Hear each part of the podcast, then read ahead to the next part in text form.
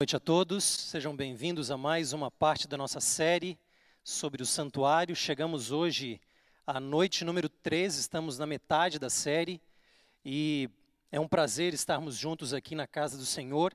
A nossa função aqui não é fazer um sermão convencional, nós estamos numa série é, um, do tema do santuário, portanto, vai ser um sermão misturado com palestra, e mesmo na palestra nós temos nós não temos tempo para aprofundar tudo o que a gente tem é, para falar numa sala de aula, mas a gente vai tentar conduzir a nossa conversa de forma que você tenha algumas chaves de leitura para partes da Bíblia que normalmente não são exploradas nem do ponto de vista de uma meditação pessoal e nem num culto regular da igreja. Então eu espero que de alguma forma essas chaves de leitura elas possam nos ajudar a nós termos uma experiência mais ampla é, com a palavra de Deus, em partes que, às vezes, num ano bíblico, no estudo da Bíblia, a tendência natural é saltar ou pular essas passagens.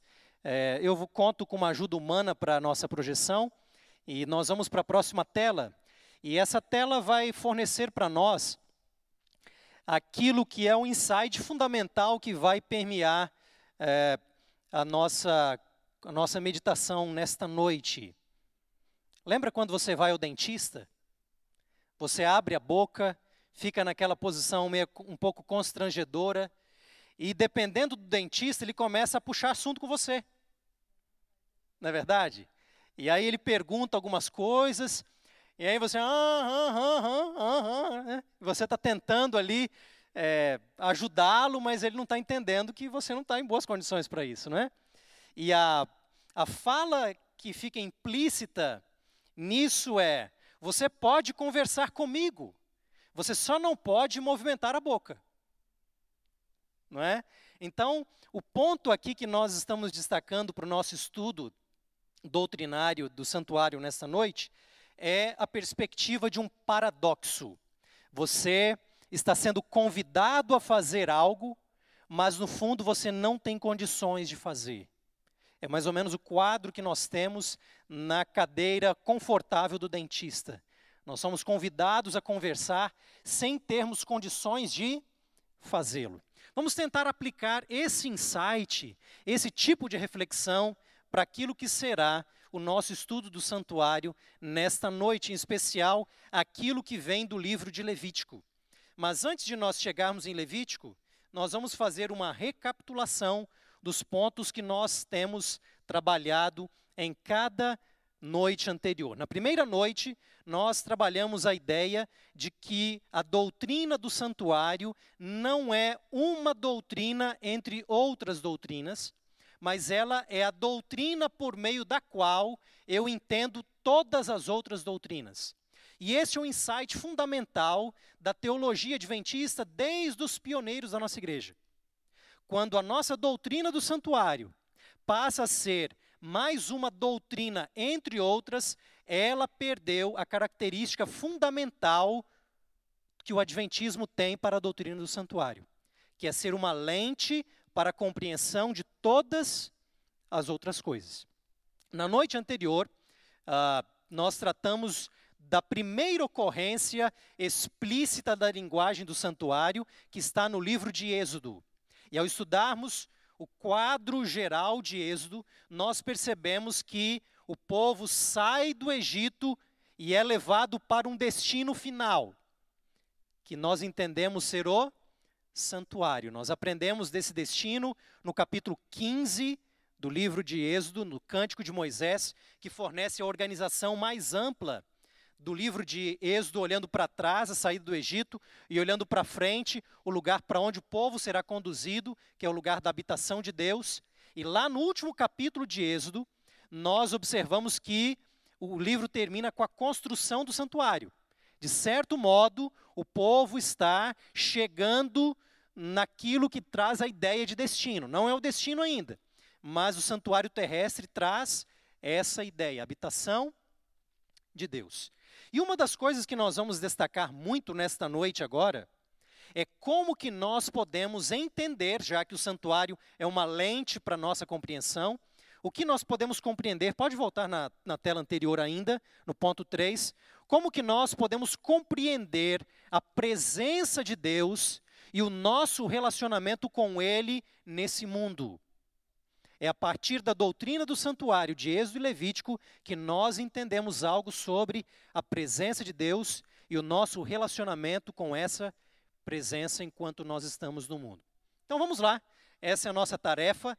Uh, Levítico nada mais é do que uma continuação de Êxodo, portanto, nós precisamos recapitular agora algumas coisas que nós estudamos em Êxodo na noite anterior. E uma das coisas que nós trabalhamos foi a ideia de mediação da aliança. Nós destacamos que Moisés deveria ser um velhinho, numa condição física muito boa, porque ele subia e descia o Monte Sinai várias vezes para receber a comunicação de Deus, trazer ao povo e devolver, é, fazer uma devolutiva da reação do povo para Deus. É lógico, Deus já sabia da, da, da reação do povo, Deus é onisciente, mas o que nós temos é um processo formal sendo estabelecido, e Moisés formaliza muito bem. Na noite anterior, nós destacamos esse ponto da mediação, depois veio no final uma pergunta muito interessante sobre se Moisés ou o povo recebem os mandamentos. E ainda bem que nós temos a continuação da, da, série, porque eu posso acrescentar informações, eu posso complicar um pouco o quadro na medida que a gente vai avançando.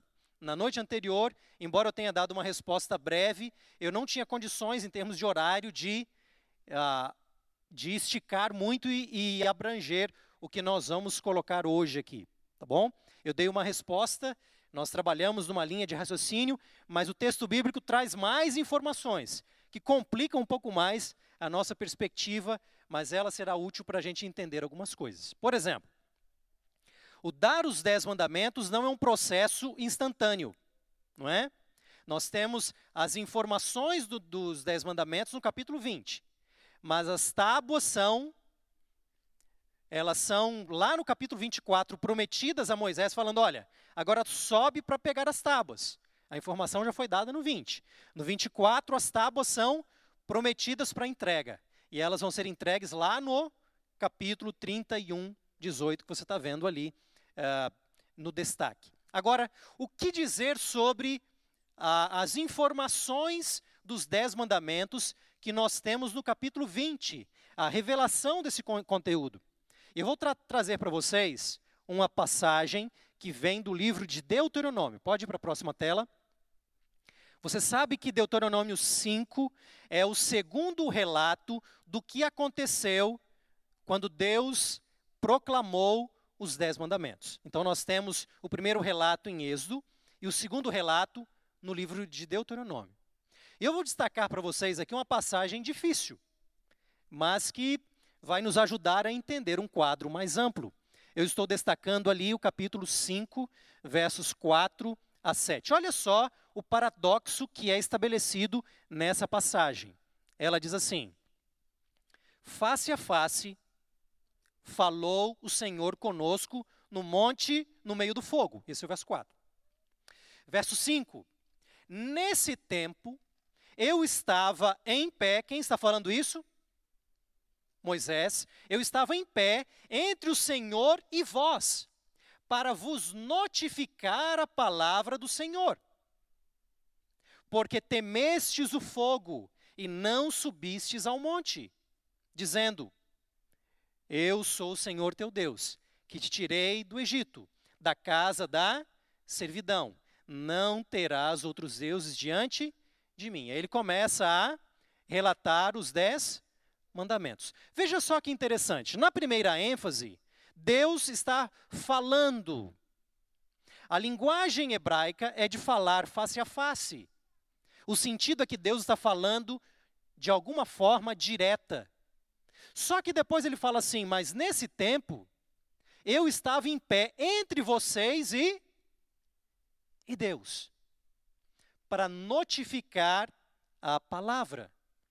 É com base numa interpretação mais direta dessa passagem, que nós, no, na, na noite anterior, nós falamos, Moisés recebe a comunicação dos Dez Mandamentos no capítulo 20 de Êxodo e depois notifica ao povo.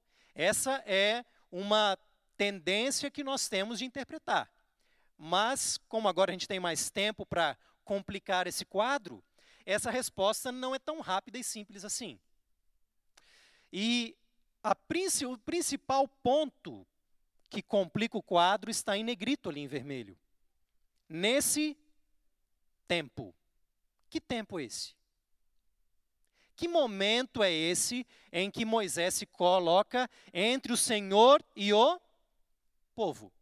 Então vamos para a próxima tela. Opção 1 um agora, para nós responder, respondermos. Nessa opção número 1, um, qual é o momento que Moisés se coloca entre Deus e o povo? É exatamente no momento da fala divina dos dez mandamentos. Qual é a vantagem dessa opção interpretativa? É que quando nós lemos o texto de Deuteronômio, parece que é isso, não é? Ele se coloca no meio e então vem os dez mandamentos. Então faz mais sentido no contexto mais imediato da passagem, na sequência dos versos. Bom, é, mais uma coisa precisa ficar bem clara para nós. Se essa opção é seguida de que Moisés esteve no meio de Deus e o povo, entre os dois, para receber a comunicação dos dez mandamentos, foram falados então para Moisés. Ele vai notificar o povo. Mas uma coisa a gente tem que entender. Ainda assim, o povo ouviu o que Deus estava falando para Moisés. Olha só o que diz Deuteronômio capítulo 4, verso 12. O Senhor vos falou do meio do fogo. A voz das palavras ouvistes. Além da voz, não vistes aparência nenhuma. O povo ouve a proclamação divina dos dez mandamentos? Sim ou não? Sim, o povo ouve.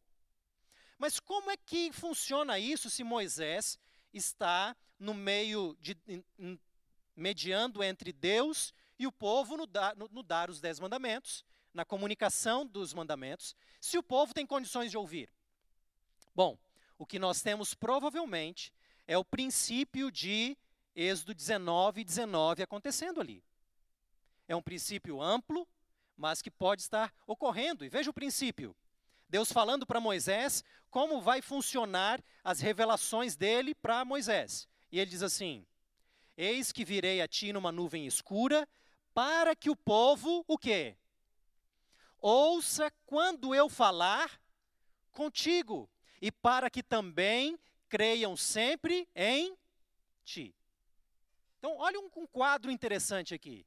É como se Deus estivesse falando para Moisés, mas o povo está lá atrás ouvindo.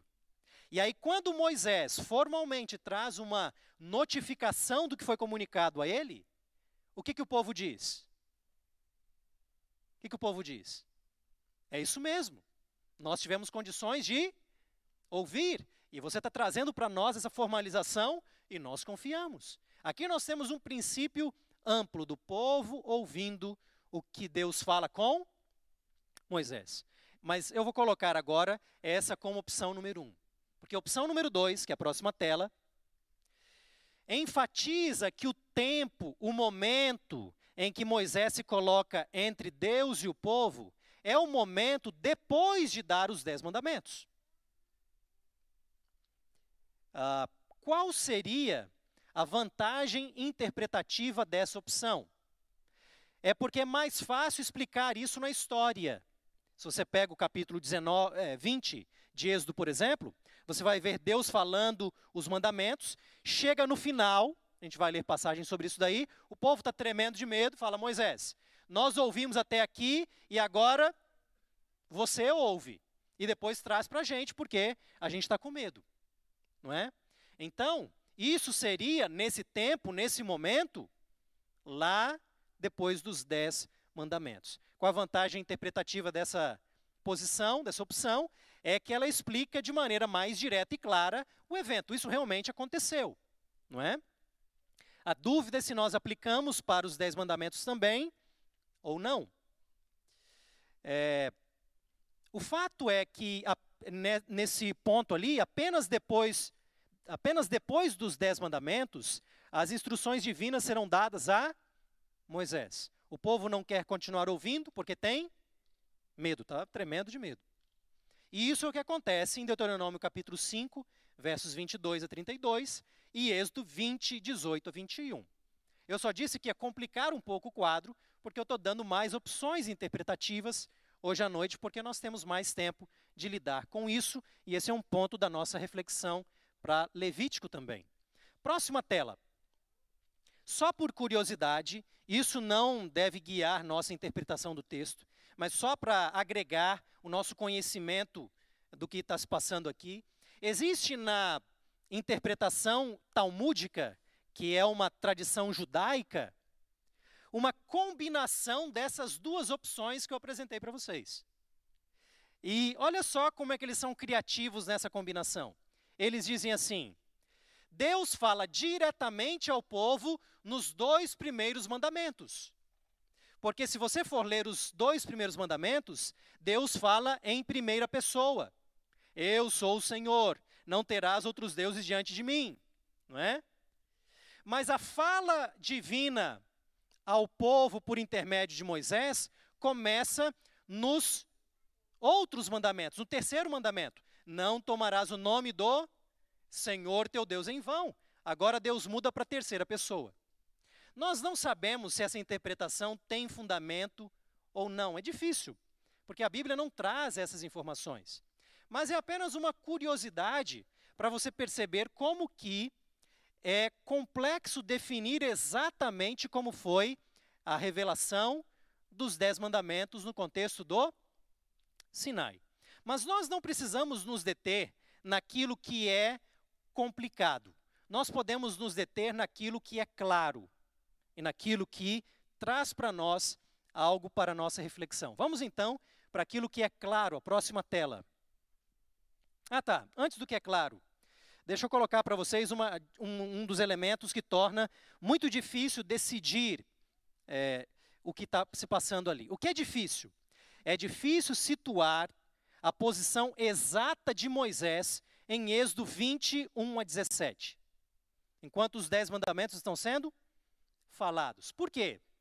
No verso anterior ao capítulo 20, que é o 19 e 25, Moisés desceu para falar com o povo, dar algumas instruções para o povo, e então no 20 Deus começa os dez mandamentos. Ah, então a impressão que dá é que Moisés está lá embaixo com o povo, não é?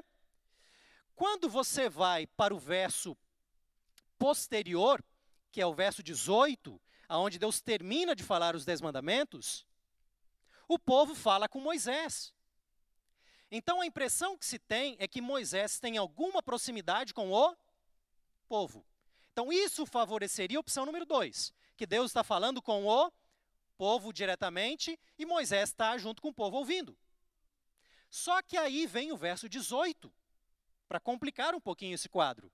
E a ênfase do verso 18 é que o povo, com medo, enquanto eles ouvem a voz de Deus, eles ficam de longe.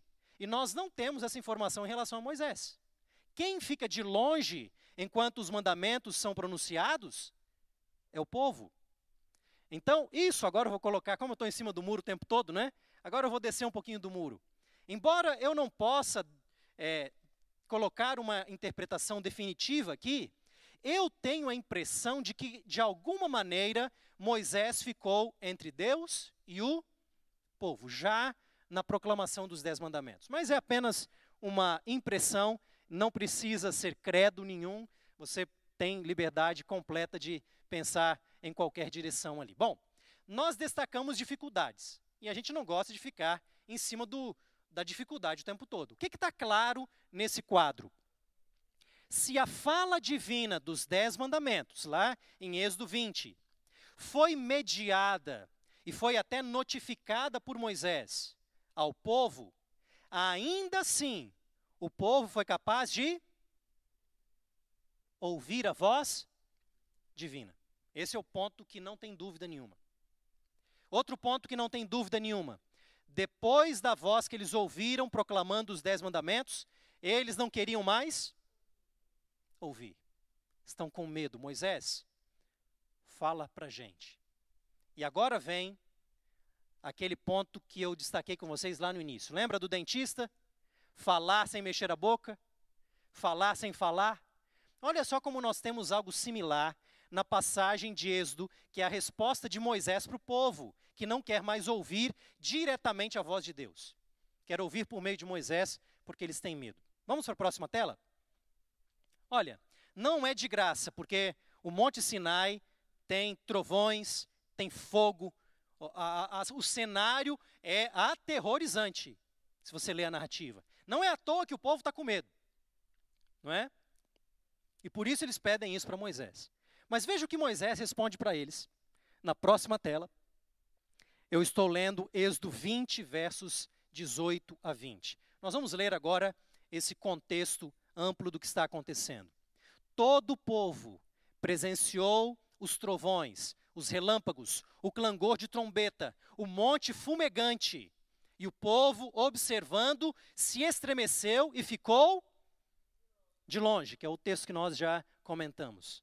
E eles disseram a Moisés: Fala-nos tu e te ouviremos. Porém, não fale Deus conosco, não diretamente, fala por meio de você, para que não morramos. Agora, olha a resposta de Moisés: Não temais, Deus veio para vos provar e para que o seu temor esteja diante de vós, a fim de que não pequeis. Olha o paradoxo da fala de Moisés. A palavra hebraica é a mesma para os dois de temor ali. Por isso que eu estou usando a revista atualizada. Algumas outras versões tentam nos ajudar e colocam medo como tra tradução da primeira e temor como tradução da segunda. Ah, existe uma certa coerência nessa tradução, nós vamos ver esse sentido. Mas, a grosso modo, é a mesma palavra. É assim que aparece na linguagem hebraica. Não temais. Deus veio para que o seu temor esteja diante de vocês. Não parece o dentista que está querendo conversar com você sem você ter capacidade de conversar? Não temas. É para você temer só. Não é? Existe aqui um paradoxo do temor. E nós entendemos um pouco sobre isso quando nós lemos a palavra de Deus de maneira mais ampla. Essa mesma palavra é usada no, no início de Provérbios para dizer o quê? O temor do Senhor é o princípio da sabedoria, a mesma palavra. Mas não temam. O temor precisa estar diante de vocês. Então, de alguma forma, nessa linguagem paradoxal, nós vamos temer a Deus de uma maneira que nós não tenhamos medo dele. Como nós tememos a Deus sem termos medo dele? E aqui sim, a tradução ajuda a gente a entender, não é? Não tenham medo. Deus veio dessa maneira para que o temor dele esteja diante de vocês, o temor do Senhor diante de vocês. A linguagem hebraica é ainda mais concreta, para que ela esteja na face de vocês, no rosto de vocês. Essas coisas estão acontecendo para que você realmente tenha uma impressão correta de quem é Deus, mas não tenha medo. Apenas tenha o temor dele diante de você. Paradoxo, não é? Eu não estou conseguindo nem explicar direito para você em palavras, mas eu acho que você está entendendo o sentido. Não temas o temor dele vai estar diante de você. Um respeito, uma seriedade para com as coisas de Deus, mas sem medo. Não é verdade?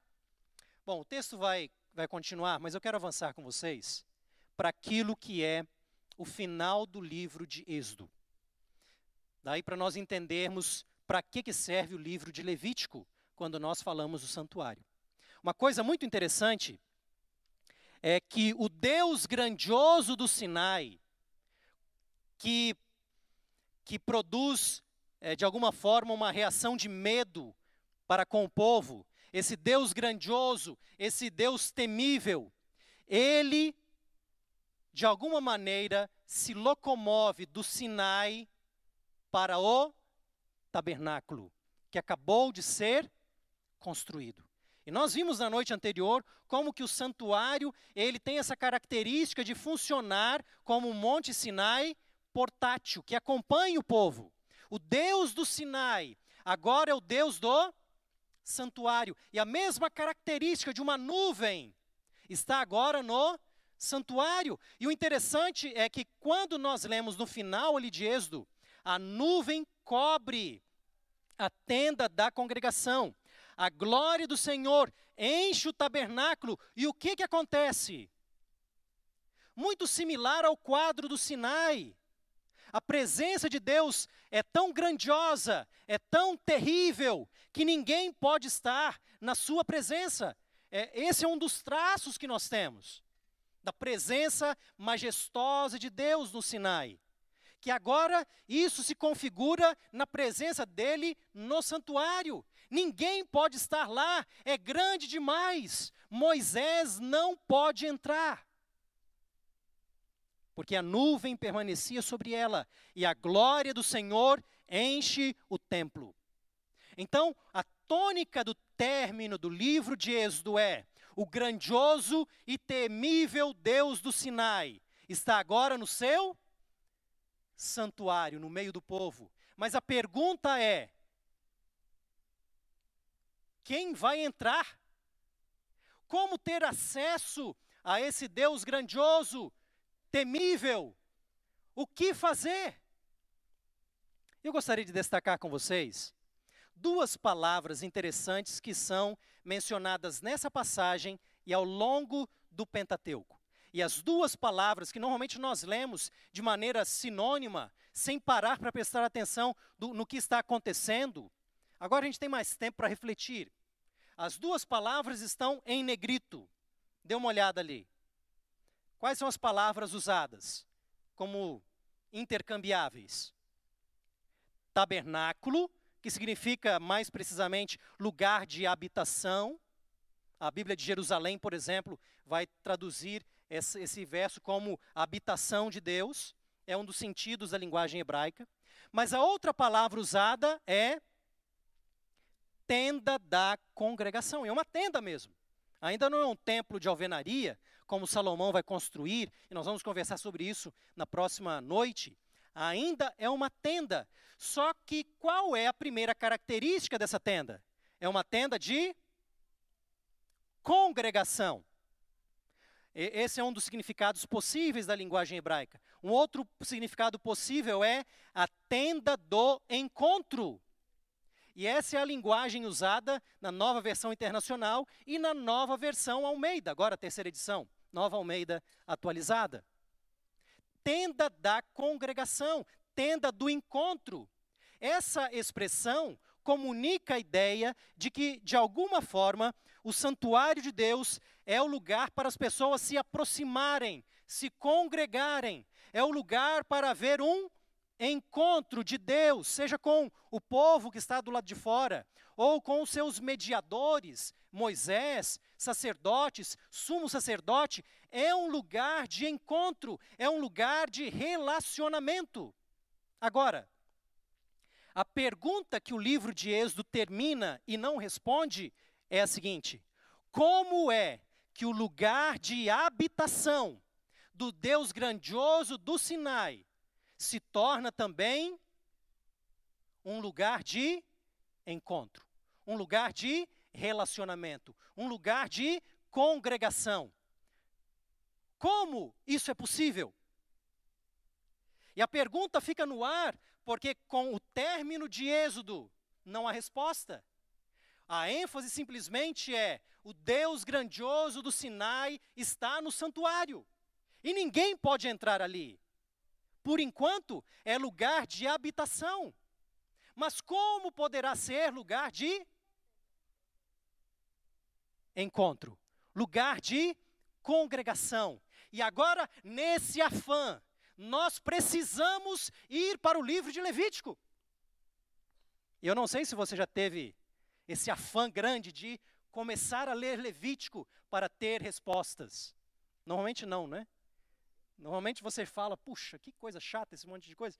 Mas a gente está tentando colocar num contexto para que nós possamos apreciar não apenas as, as partes da palavra de Deus que falam diretamente ao nosso coração, mas toda a escritura, ela é inspirada e útil para o ensino.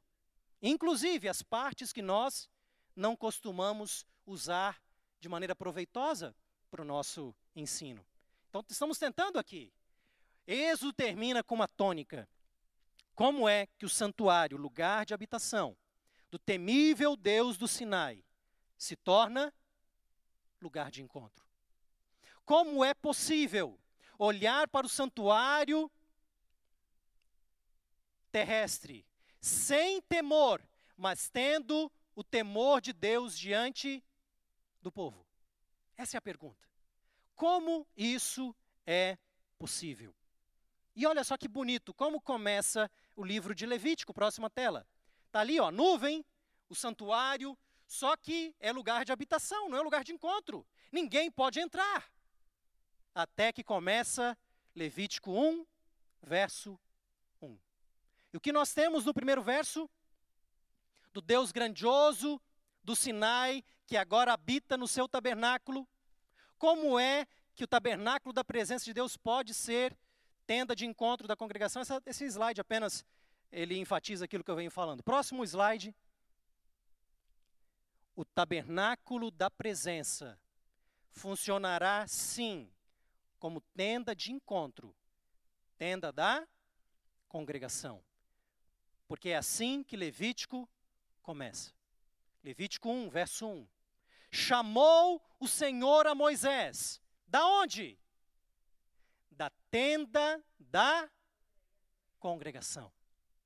Vai ter um encontro agora entre Deus e Moisés. O Deus que chamava Moisés para o, o Sinai para conversar com ele, agora chama Moisés para a tenda da congregação, porque agora o tabernáculo é o novo Sinai, é o novo lugar aonde Deus vai se relacionar com o povo por meio de intermediários como Moisés. O Deus que falava do Sinai, agora fala do seu santuário.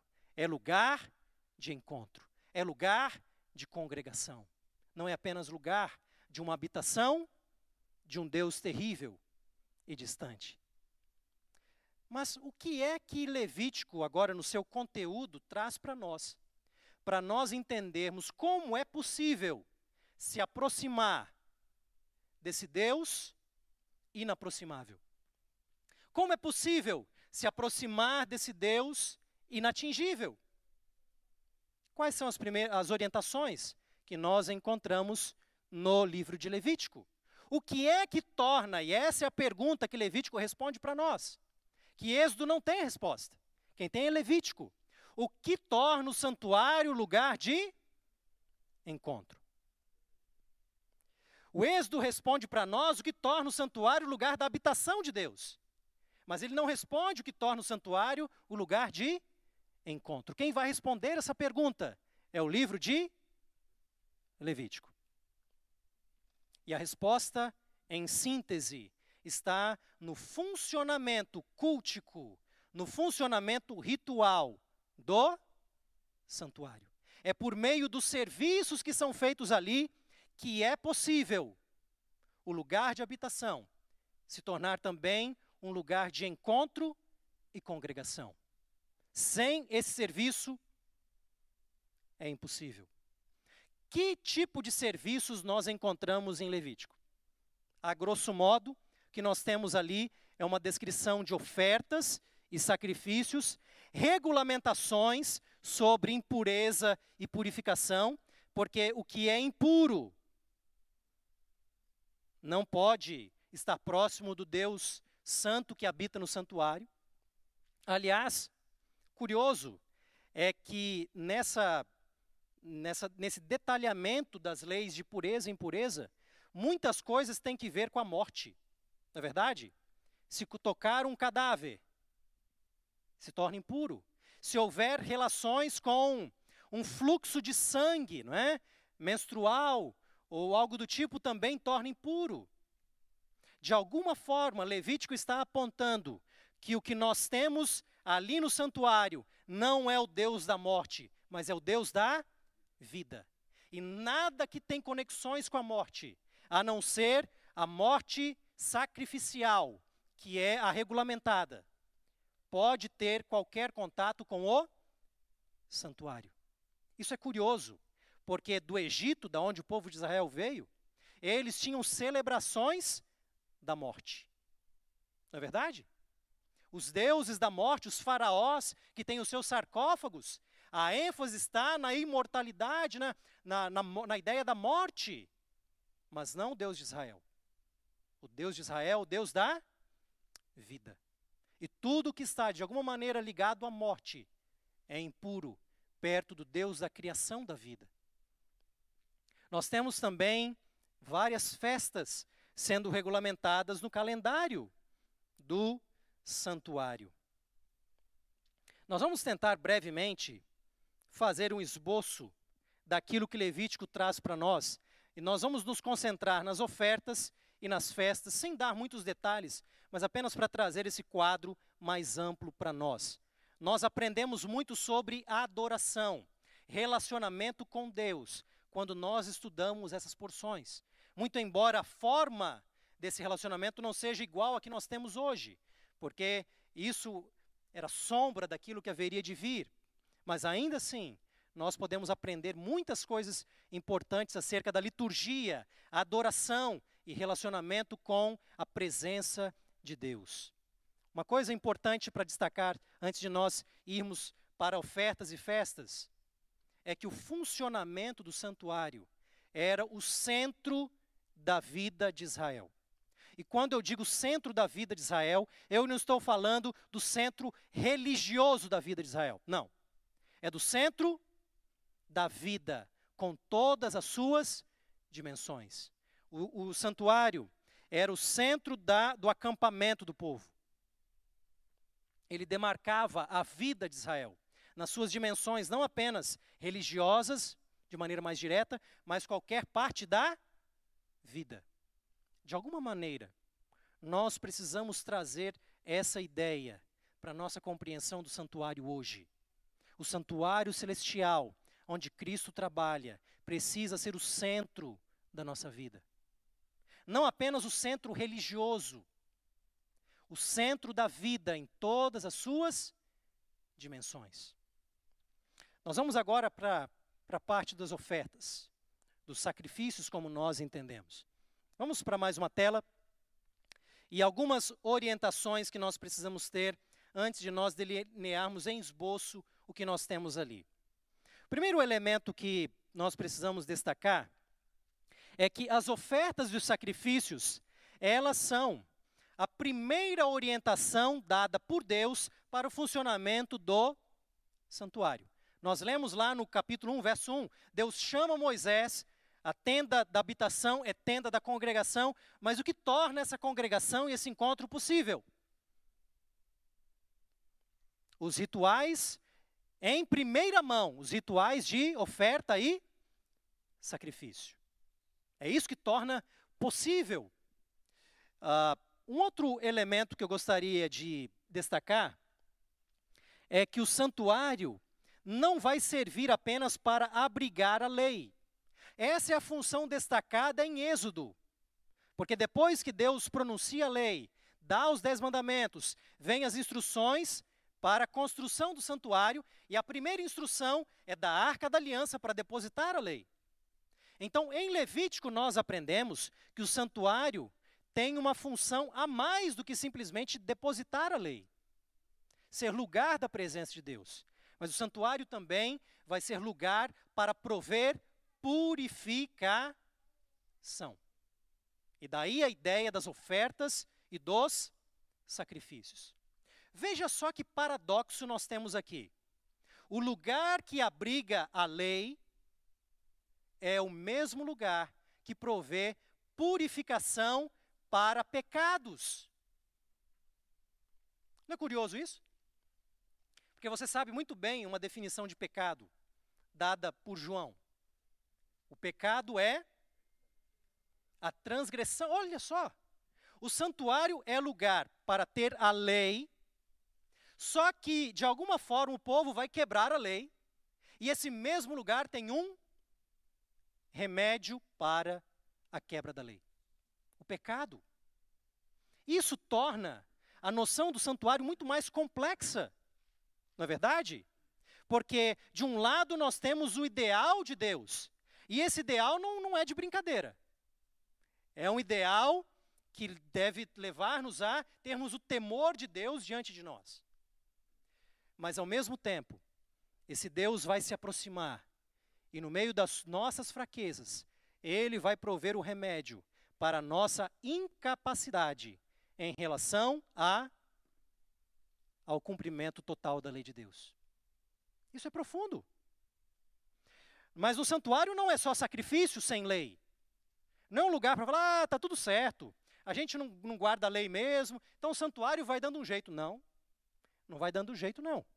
No mesmo lugar, você tem o ideal e você tem um remédio. Só que esse remédio, ele é aplicado de maneira muito séria.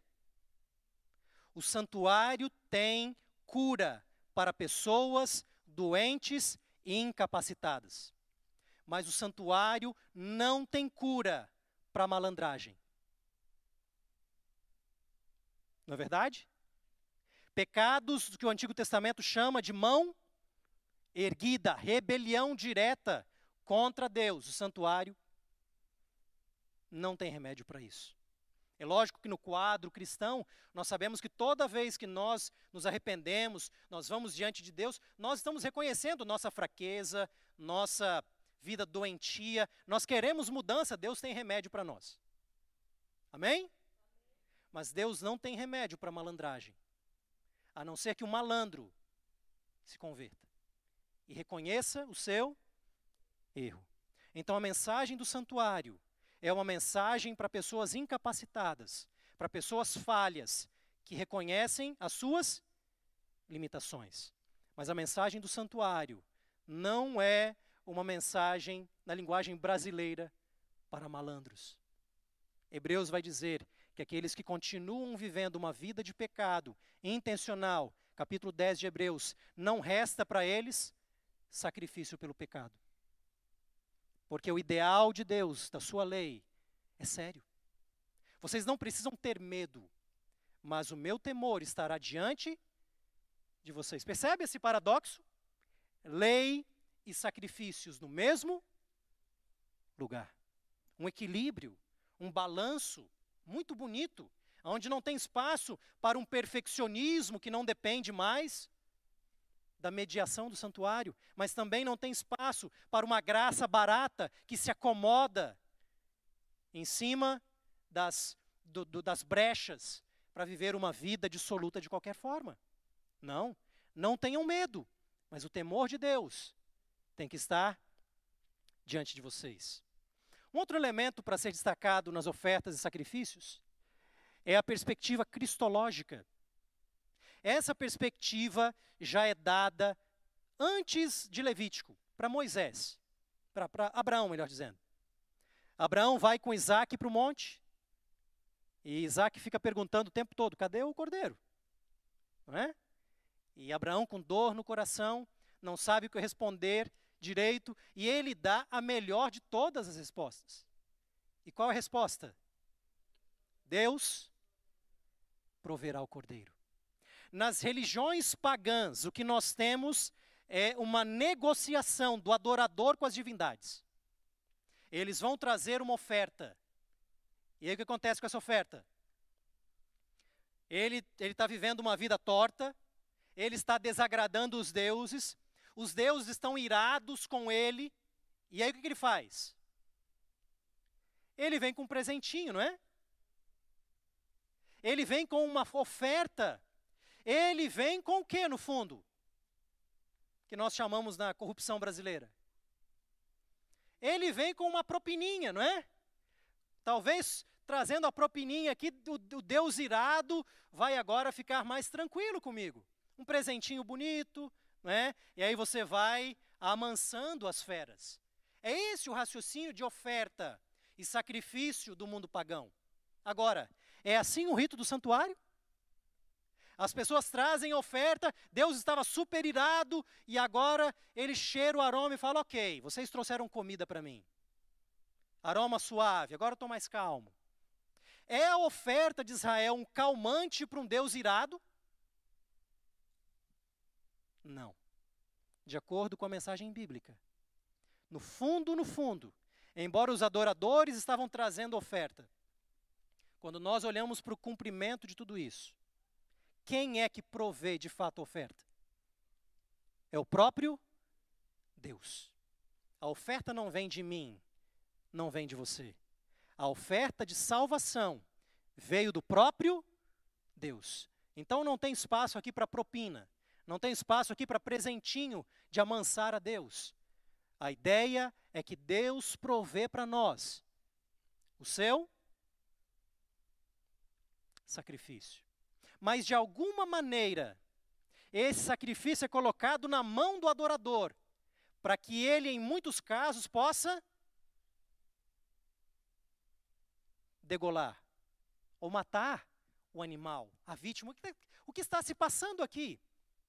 Quando nós lemos o Novo Testamento, não há dúvidas de que Deus dá o seu Filho único. Não há dúvidas de que Jesus entrega a sua própria vida. Ninguém pode tirar a vida dele. Esse é um lado da moeda.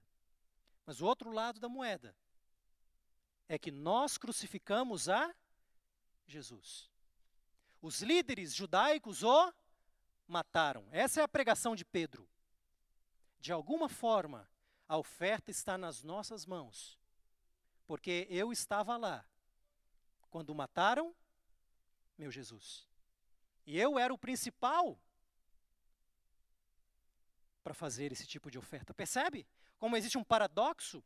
Deus provê oferta, mas eu tenho participação. E a minha participação é mais negativa possível, porque é por causa de mim que essa oferta de Deus está dando sua própria vida. Um outro elemento para ser destacado é o elemento de que nas ofertas e sacrifícios, eu gosto é, de usar essas duas palavras juntas, porque quando nós falamos em sacrifício, nossa cabeça funciona com sangue, morte, sofrimento. Isso tudo é verdade, mas isso não é o quadro completo. Isso é uma oferta. Quando eu falo oferta, quando eu falo algo dado, ofertado, eu preciso de alguém para receber essa oferta. O foco não está na vítima que sofre, mas no agente que recebe a oferta. Essa oferta é direcionada para Deus. Por isso, nas, ofertas e sacrifícios de Levítico, nós temos uma mistura, é, onde nós temos a ideia de perdão e, ao mesmo tempo, a ideia de louvor, gratidão. Nós não podemos hoje adorar a Deus de maneira desconectada com o seu perdão. Nossa adoração não faz a conexão do lugar de habitação com o lugar de encontro.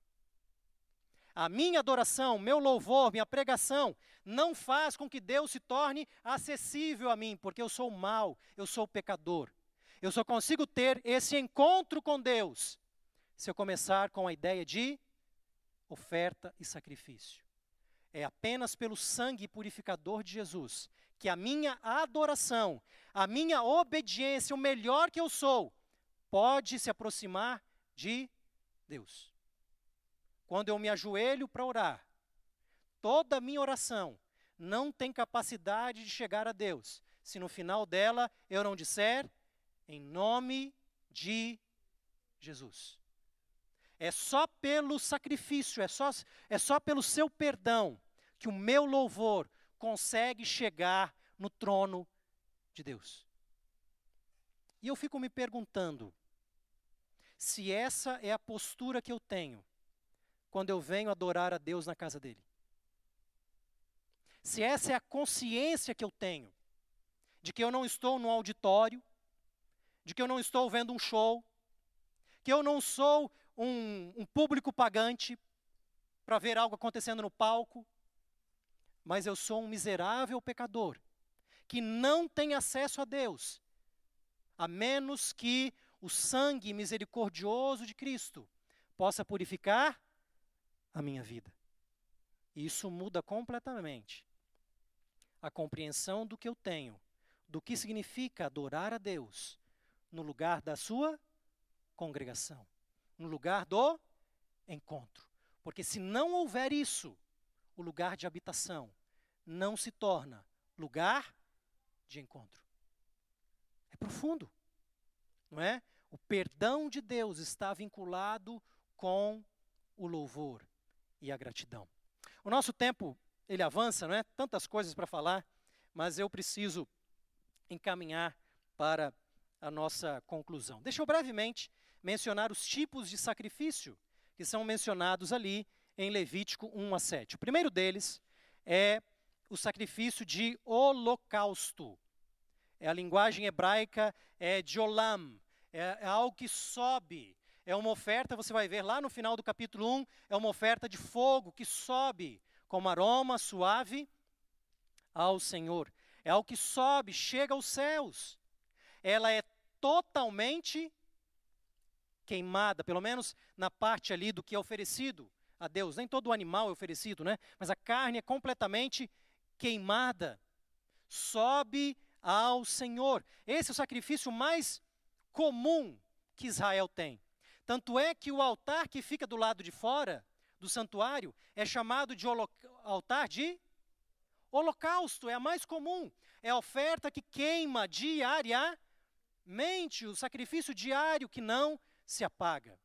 Quando Abraão vai sacrificar Isaac, esse é o tipo de sacrifício que ele vai fazer. Quando Jó acorda de manhã para orar pelos seus, esse é o tipo de sacrifício que ele faz. Quando Noé sai da arca para adorar a Deus, o holocausto é o mais comum de todos eles. Essa oferta enfatiza algo total. Cristo se deu completamente por nós. E assim também deve ser a nossa adoração, uma entrega total a Ele. No capítulo 2 de Levítico, nós temos um outro tipo de oferta chamada de manjares, uma oferta de cereais. E a ênfase desse sacrifício é de que esse sacrifício, essa oferta, não envolve morte. Não tem sangue. Certo? É um sacrifício, se é que nós podemos chamar, é um sacrifício vivo. Aliás, o que é o alimento, o cereal, se não o símbolo da vida, do sustento, não é? do alimento que eu tenho para a manutenção da minha vida. É uma oferta de vida e não de morte.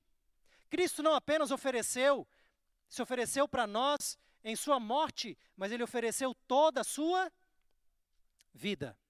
E nós também, Romanos 12, somos convidados a oferecermos a Deus um sacrifício vivo, não com sangue, mas um sacrifício vivo. Percebe como o santuário vai abrindo as lentes para a gente entender a Bíblia de maneira mais ampla. Capítulo 3 de Levítico, ofertas pacíficas. Nós lemos assim na Bíblia, mas isso não tem nada a ver com nossa compreensão de paz. Não tem guerra nenhuma em Israel para fazer uma oferta pacífica. O que nós temos é um significado mais amplo. Quando nós cumprimentamos as pessoas hoje, nós falamos oi, tudo bem? Olá. Não é? o cumprimento entre judeus é como? Shalom, não é? E shalom de maneira mais direta significa paz. Então, quando ele está dizendo para você shalom, ele não está dizendo simplesmente para você não brigar, para você se acalmar. Não é, não é essa concepção do shalom, da paz. O shalom traz toda uma ideia de bem-estar completo, holístico. O desejo que você tenha paz é o desejo que você esteja bem em nas várias dimensões da sua vida. É a paz que Jesus pode dar e o mundo não pode oferecer. É a mensagem do Evangelho de João. E nesse tipo de oferta, existe uma característica que não tem em nenhuma outra oferta. Nessa característica, nós tivemos o povo saindo do Egito. Nós temos também a celebração da Páscoa, que faz a mesma coisa. As pessoas participam da alimentação. Participam de maneira coletiva. Esse é o vínculo mais próximo que nós temos do sistema do santuário com o que nós fazemos na igreja, chamado Santa Ceia, onde nós participamos coletivamente do corpo de Cristo e do seu sangue derramado na cruz. Lógico que de maneira simbólica, mas nós participamos, nós, nós nos apropriamos desse, dos benefícios desse sacrifício por intermédio da ingestão. Vem então o tipo de, de sacrifício mais famoso de todos que nós costumamos tratar, que se aplica diretamente a Cristo, é oferta pelo pecado. Traz a ideia de purificação. E essa sim carrega na ideia de sangue. Certo? Essa é a oferta aonde o sangue é trazido para dentro do santuário. Ele vai contaminar, de certa forma, o santuário, prevendo uma, uma limpeza geral no dia da expiação. E então, nós temos em Levítico 7, já adiantado no capítulo 5 também, um outro tipo de oferta. Essa oferta de culpa, oferta de reparação. E essa oferta funciona não apenas na dimensão minha com Deus, mas com o meu semelhante. Então o que, que ocorre? Eu cometi um delito contra o meu irmão. E esse delito trouxe algum prejuízo para ele. E aí eu falo assim, irmão, foi mal, viu? Desculpa. Está desculpado, mas o sistema do santuário tem que restituir.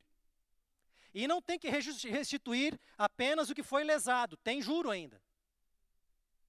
Certo? Houve danos morais. Você pode ler ali em detalhes. Há um débito. E quando você faz a reparação para o irmão, aí sim, você pode ir ao santuário, trazer a sua oferta. Nada dessa ideia de foi mal. Não. Vai lá, devolve. Não é? Nós temos uma compreensão muito superficial de perdão. Pessoas, às vezes, que precisam de ser perdoadas, acham que o perdão para ela é um direito adquirido já. Não é? O outro tem obrigação de perdoá-lo.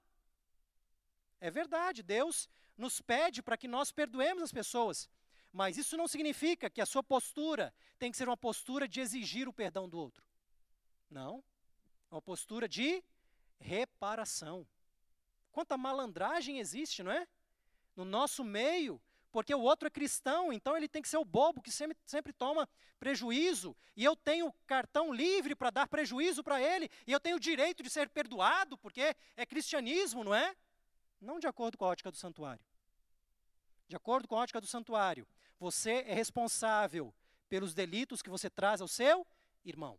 Isso exige restituição, e não apenas do que foi danoso, de mais ainda. Percebe? É lógico que nós temos casos em que a pessoa que causou o dano não tem a mínima condição de trazer o, uma restituição.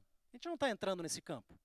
Mas nós estamos trabalhando num campo onde pessoas têm condições de fazer a restituição e não fazem, porque acham que isso não é ser perdoado.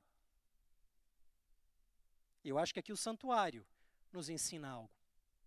Eu, quando vou perdoar alguém, Sou ensinado pela Bíblia de que eu não tenho que cobrar nada por isso. É um lado da moeda. Mas outro lado da moeda é que quando eu estou buscando perdão de alguém e eu causei danos a ele, é minha obrigação restituir na medida do possível que eu tenho. Você se lembra de uma história de alguém que se converteu e entendeu esse princípio? Essa não é a história de Zaqueu? Ele entendeu o que significa ser perdoado. E eu vou devolver não apenas o que eu lesei, mas eu vou devolver muito mais. Eu não estou dizendo aqui que está sendo uma, uma conta exata do santuário, mas o mesmo princípio está ocorrendo. Ele lesou, foi perdoado por Deus de graça. Mas como alguém que realmente entendeu o que é perdão, ele vai restituir. Olha só, quantos princípios bonitos. Deixa eu terminar porque o relógio avança, não é? As ofertas eram parte do cotidiano, mas nós também tínhamos no calendário judaico festas, grandes festas, que incluíam esses, esses sacrifícios. E eu vou terminar com essas festas que aparecem no capítulo 23 de Levítico. As festas de Israel se dividem em duas épocas principais do ano.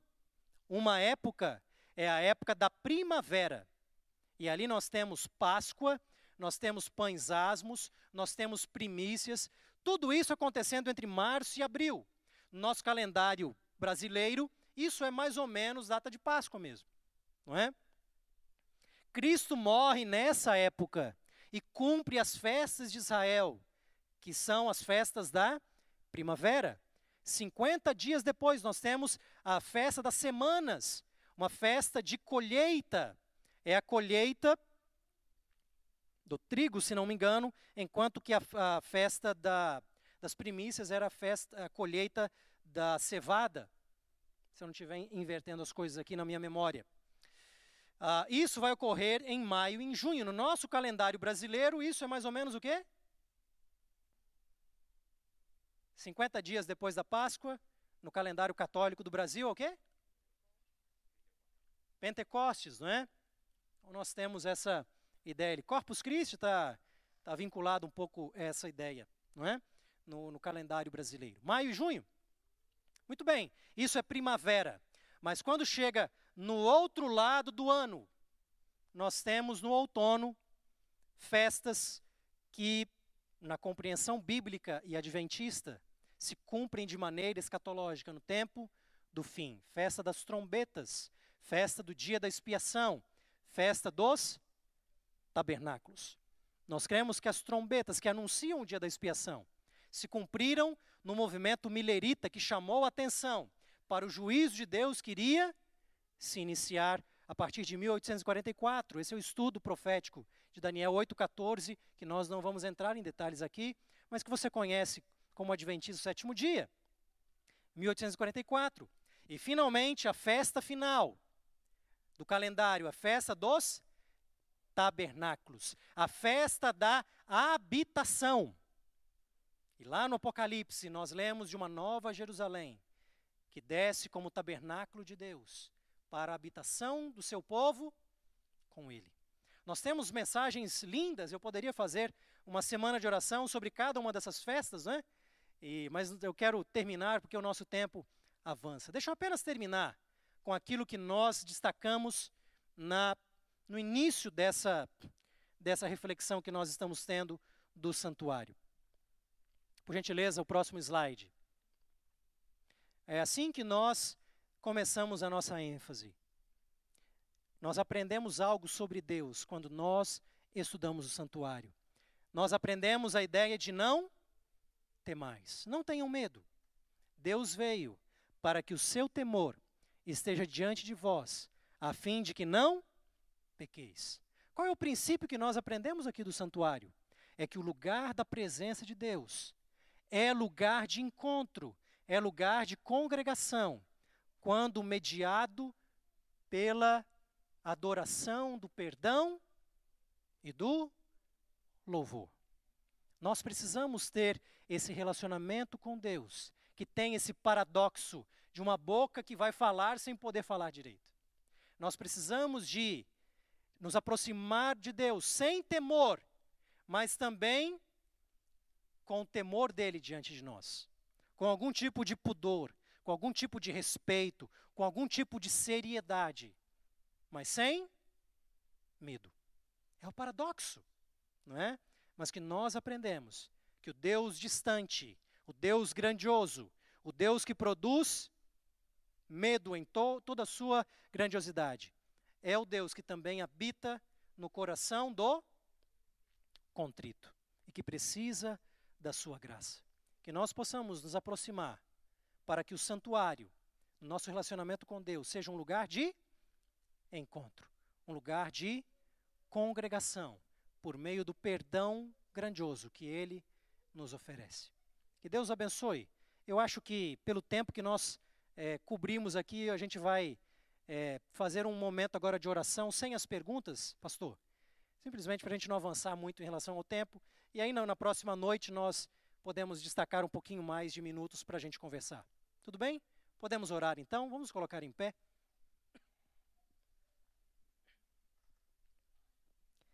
Nosso amorável Senhor, muito obrigado pelas coisas que nós aprendemos através das Sagradas Escrituras.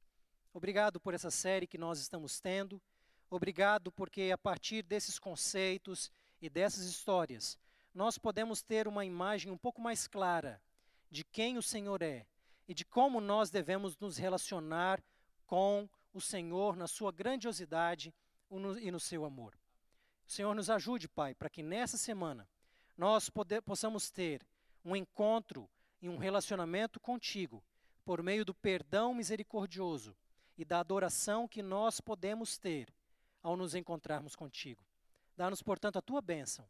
É o que nós pedimos, no nome santo de Jesus. Amém. Que Deus abençoe, que o estudo de Levítico possa, de alguma maneira, abrir janelas da nossa mente e também do nosso coração.